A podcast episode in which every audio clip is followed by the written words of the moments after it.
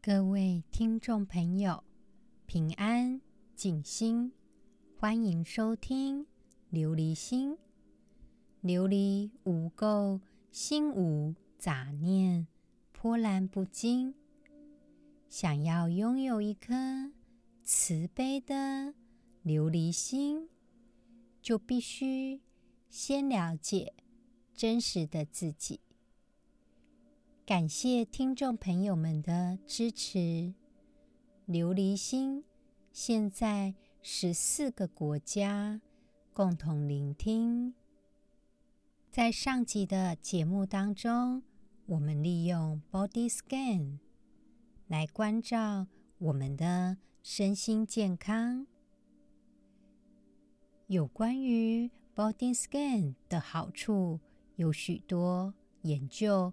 都证明它可以降低我们的压力。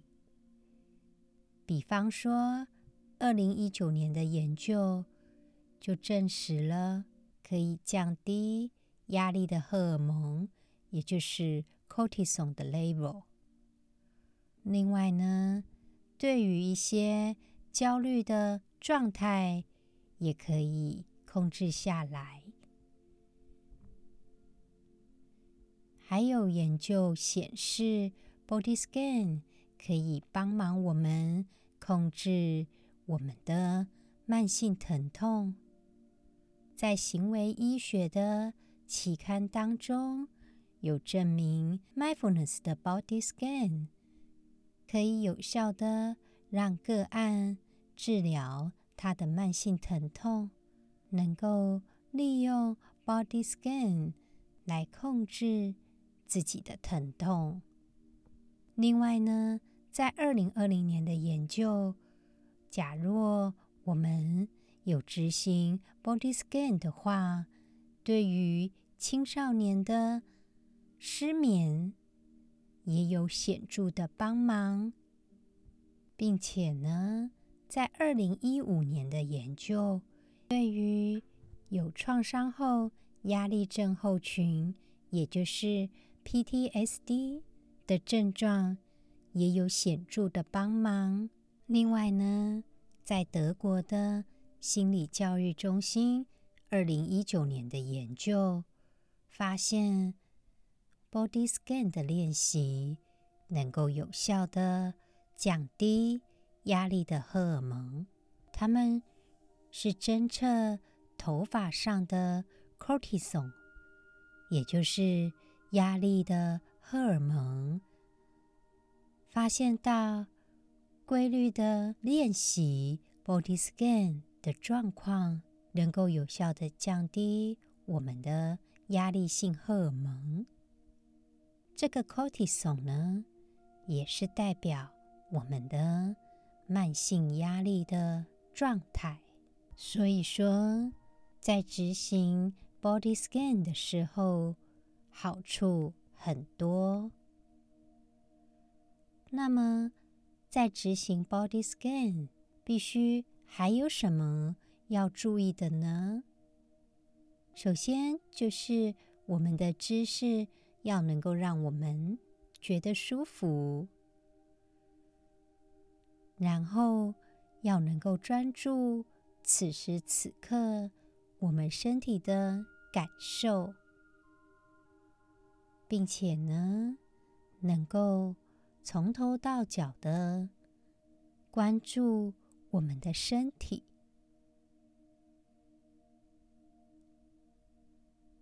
每天记得关照我们的身心，我们会更健康哦。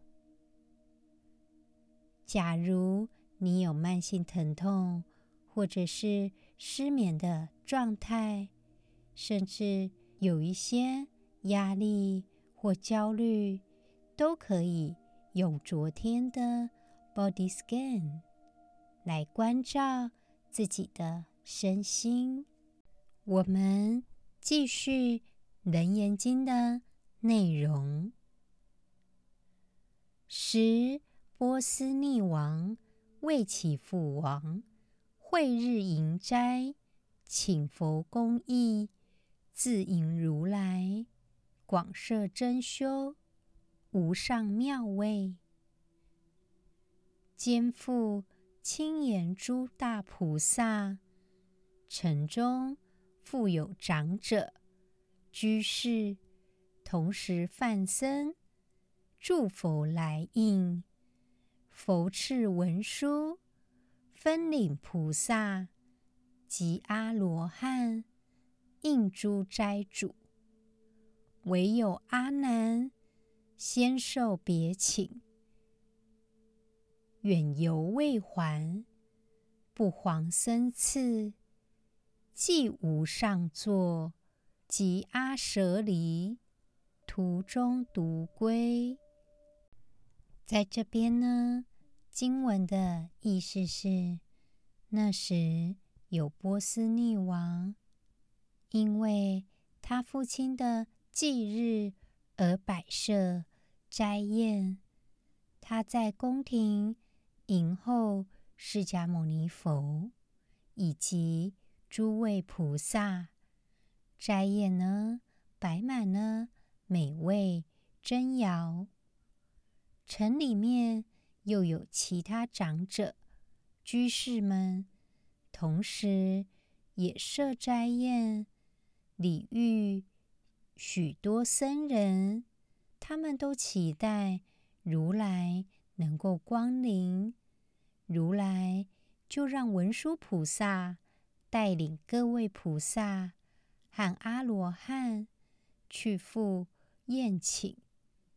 只有如来的弟子阿难已经接受别处的侍奉，远游未归。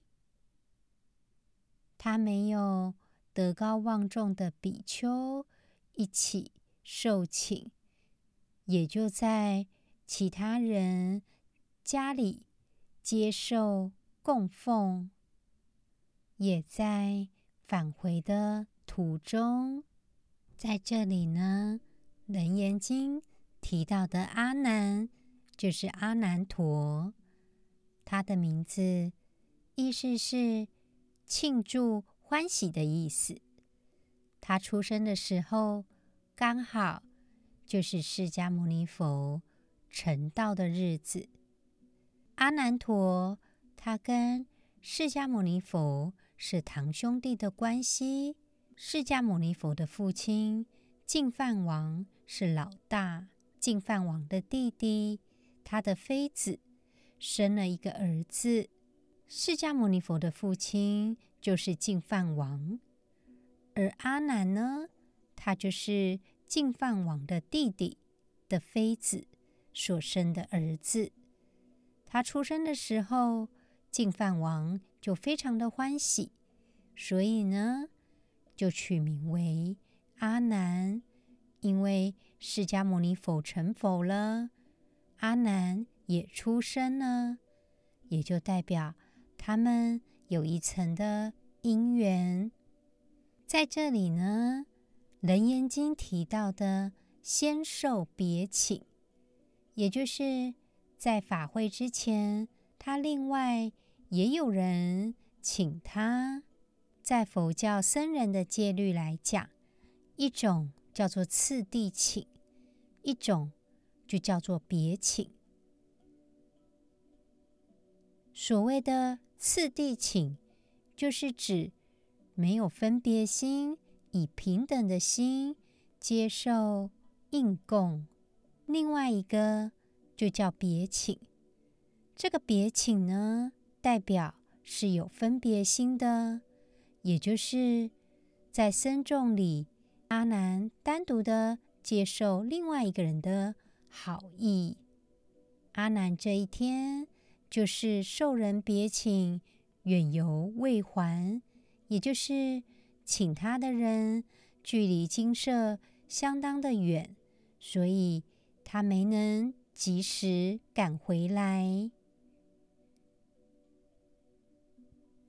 所以才会形容不遑生次，也就是说他已经出去了，还没能够回到精舍来，不能够参与舍卫大臣的斋宴。在这里呢，阿难又称多闻第一，但是呢，因为这个多闻第一对于一切境界的观察，也有可能产生堕落，或者是疏忽。好比说，这个有分别心的另作别请，他也就答应了。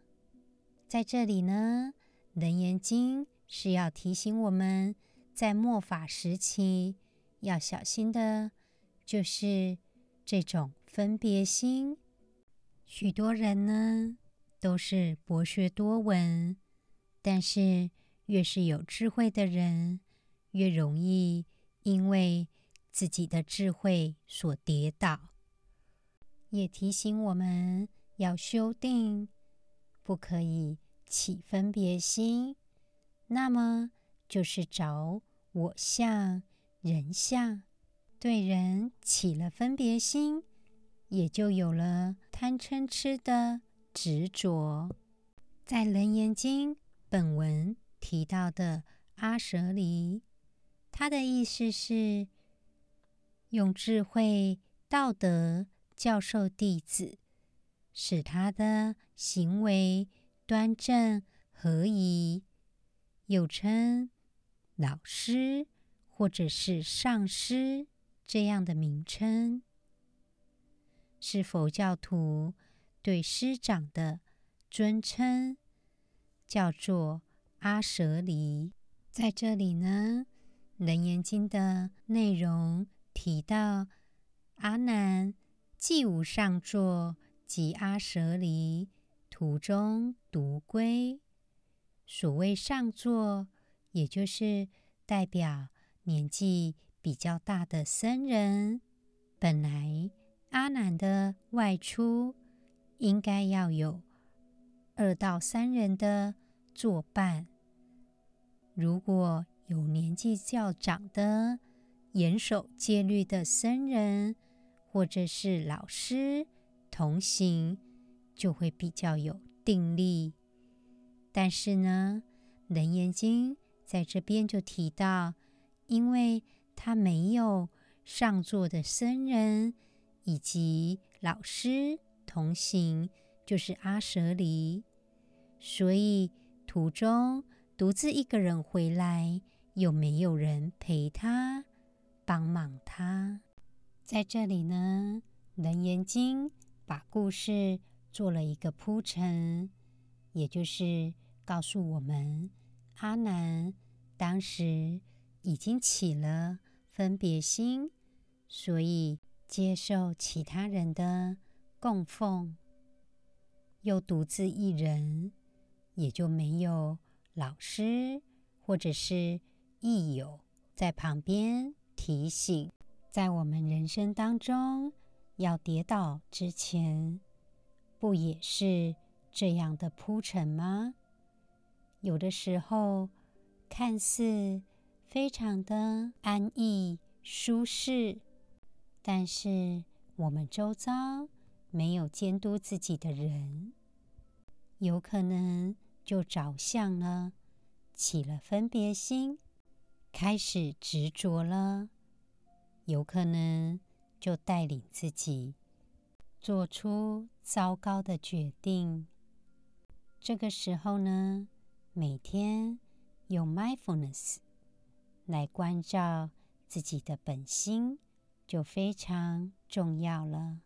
我们继续今天 mindfulness 的练习，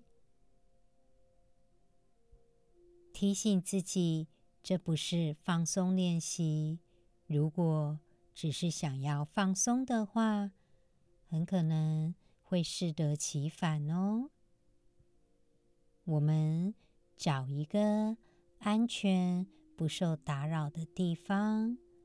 坐着，或者是站着，保持一个让自己安适的姿势。慢慢的闭上眼睛，我们停下来做任何的事情，包括自己的思想。也许这是一整天我们唯一关照自己的时光，请好好珍惜它。我们开始深呼吸几次，吸气，吐气，吸气，吐气。吸气的时候，感受空气进入我们肺脏的感觉；吐气的时候，感受空气离开我们身体的感觉。我们把手放在肚脐。以及胃的中间，感受呼吸时带来的起伏。我们集中注意力在我们的呼吸上，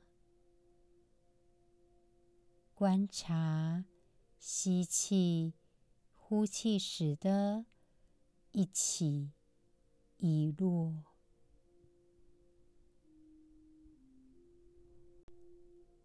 我们深沉、缓慢的呼吸，感受自己以及呼吸融为一体。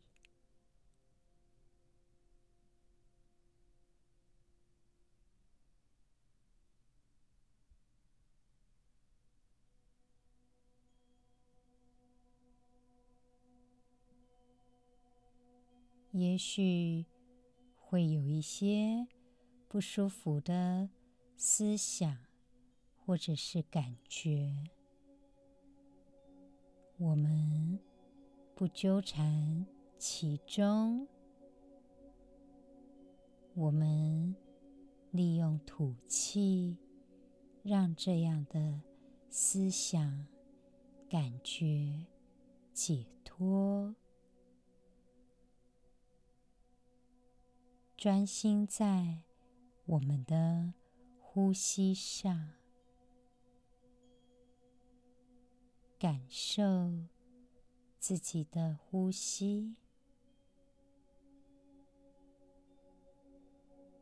感受平静的感觉。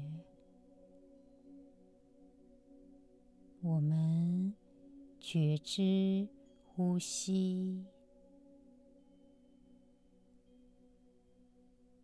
专注在此时此刻的呼吸的状态。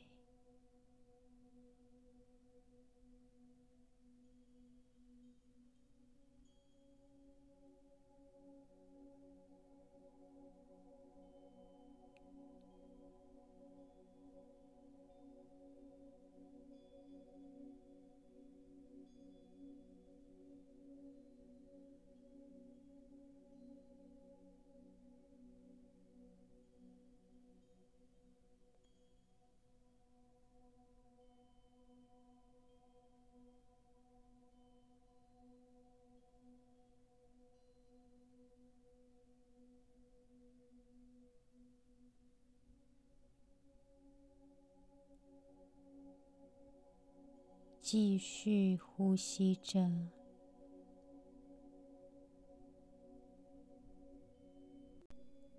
我们把注意力集中在我们的思想情感身体的感觉。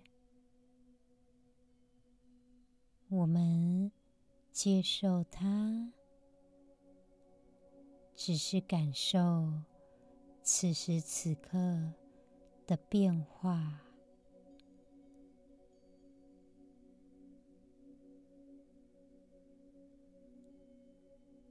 利用吐气的方式，让一些不舒服的感觉飘然离去。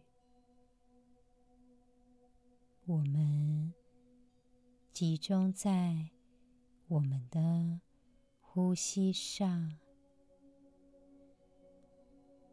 敞开自己的心扉。我们的心通往更深一层的慈悲。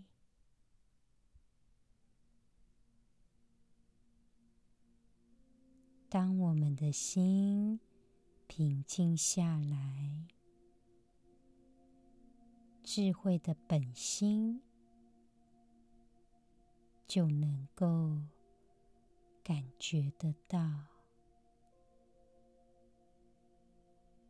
继续呼吸着，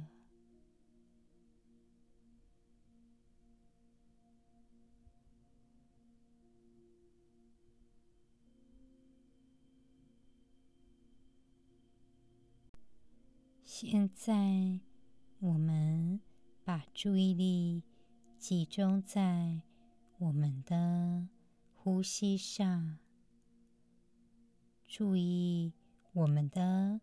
嗅觉，也就是吸气时，空气进入我们鼻腔的那个感觉。现在所在的房间有什么样的气味呢？我们利用缓慢的深呼吸，慢慢的、长长的呼吸。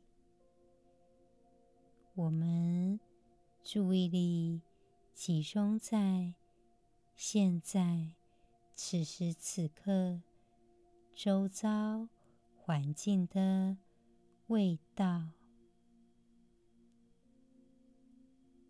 那个气味是什么样的状态？我们好好的感受它，缓慢、深沉的呼吸着。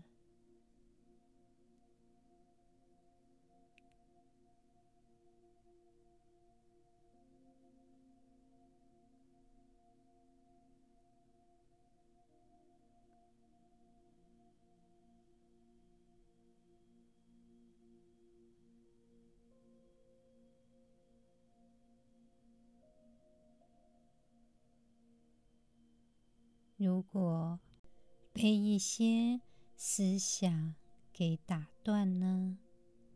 我们没关系，接受它，继续的把注意力集中在周遭的环境的味道。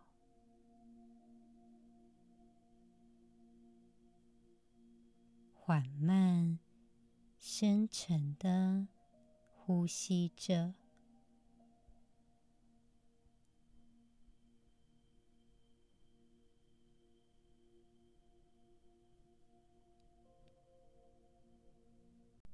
我们继续专注在呼吸上。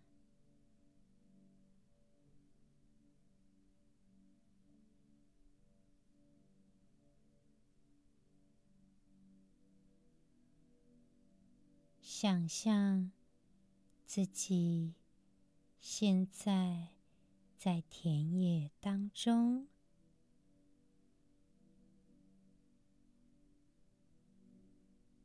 有一些纠缠自己的思绪就好比天空的云朵一片片的云朵就在我们吹气的当下，吹走了。我们感受这样的变化，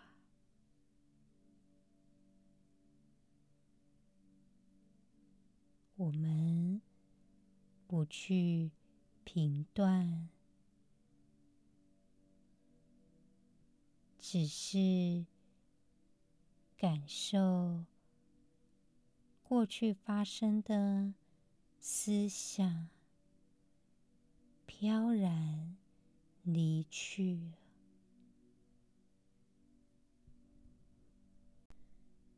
我们的心通往更深一层的慈悲。现在专注在听觉上。敞开心扉，聆听周遭的声音，包含呼吸的声音，或者聆听心跳的声音。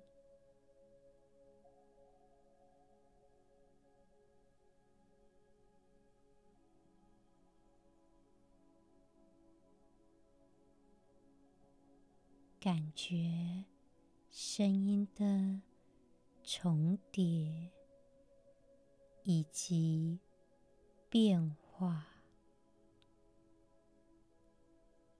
我们专注在听觉上。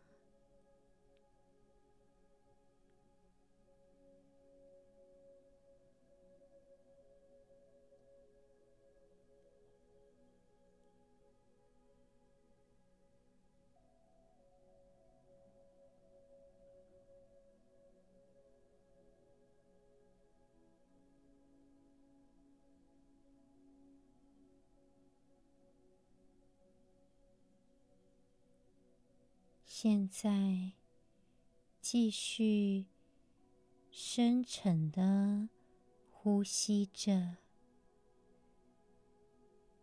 吸气的时候，感受身体上升的感觉；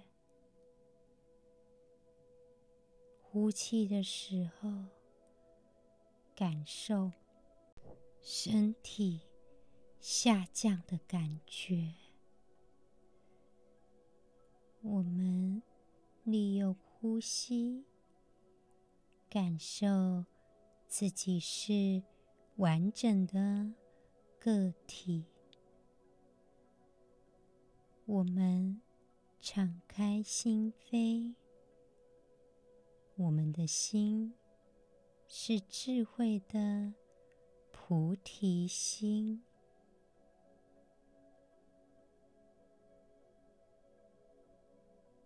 我们不受外在的执着给捆绑，我们感受自己智慧的本心，不着相的，不执着的。菩提心，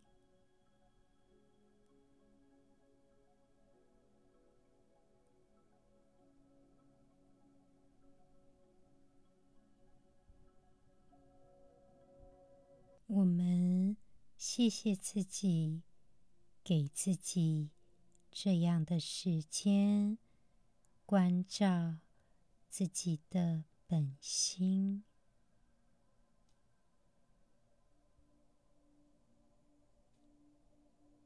现在，慢慢的把眼睛张开，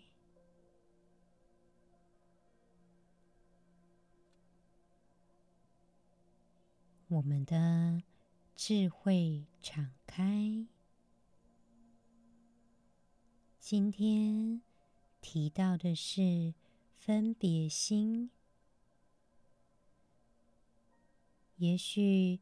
有一些评判或者是批评会占据我们的思考，这样的状态会让我们有一些错误的选择。试着写下来，是不是？曾经有过这样的状态。一旦我们能够记录自己以前有过的分别心，